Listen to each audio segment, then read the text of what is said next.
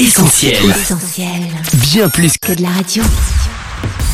Le journal de la Bible, Le journal de la Bible, toute l'actu d'un livre hors du commun, Christine et Laure.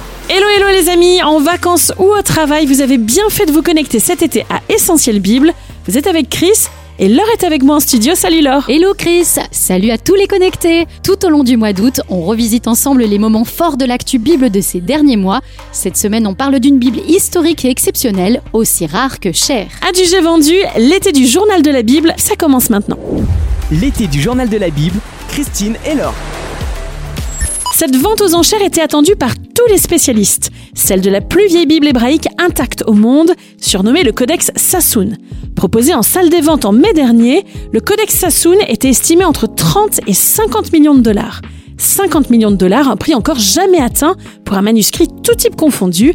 Finalement, qu'en a-t-il été, Laure? Eh bien Chris, sans atteindre l'estimation la plus haute, le Codex Sassoon est tout de même parvenu à faire s'envoler les enchères en salle des ventes.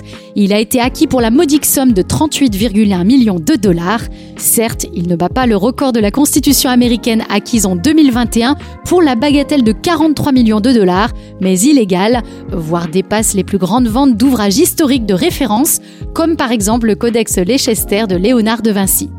Le renouveau propriétaire du Codex Sassoon s'appelle Alfred H. Moses, ancien ambassadeur des États-Unis, qui a fait don du précieux manuscrit à un musée de Tel Aviv. 38 millions de dollars, une somme astronomique, mais qui ne doit pas faire oublier, Laure, l'histoire et les qualités intrinsèques exceptionnelles du Codex Sassoon. Effectivement, Chris, il existe à ce jour deux autres Bibles hébraïques anciennes pouvant lui être comparées, mais aucune d'elles n'est aussi vieille ou complète que le Codex Sassoon. Le Codex d'Alep, conservé au musée d'Israël, a été copié en 930 après Jésus-Christ, mais un tiers de ses pages a disparu en 1947.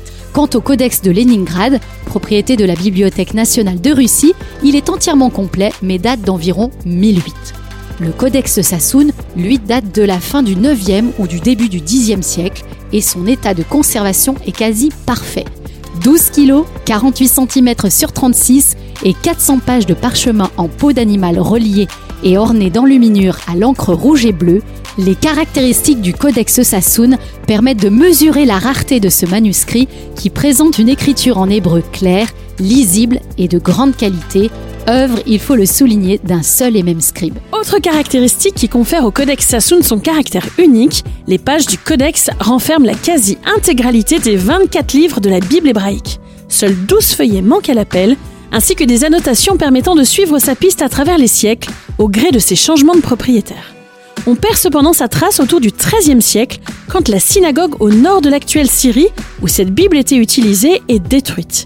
Et c'est des siècles plus tard, en 1929, que le codex réapparaît lors d'une vente aux enchères où il est acquis par celui qui lui donnera son nom, l'éminent collectionneur britannique David Solomon Sassoon. Au-delà de ses qualités intrinsèques, le Codex Sassoon constitue avec ses plus de 1000 ans d'histoire un témoignage inestimable de la manière dont la Bible a été transmise, des manuscrits de la mer morte jusqu'à la forme que nous lui connaissons aujourd'hui.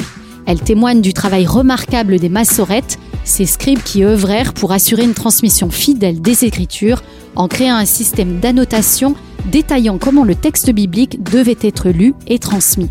Elle est aussi la preuve de la transformation de la Bible en livre, le codex étant l'ancêtre des livres contemporains, avec le passage d'une tradition orale à une tradition écrite. Enfin, pour terminer, on n'oublie pas de recommander à nouveau à nos auditeurs l'excellent site Bible, Histoire, Archéologie, proposé par notre ami Théo Truchel, une référence pour tous les passionnés d'histoire et d'archéologie biblique.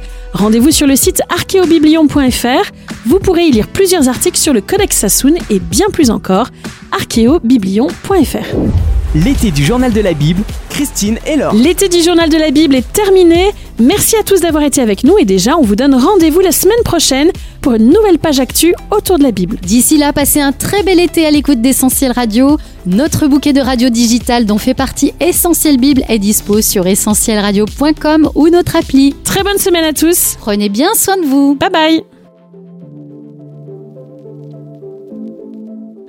Retrouvez tous nos programmes sur essentielbible.com ou sur l'application mobile d'Essentiel Radio.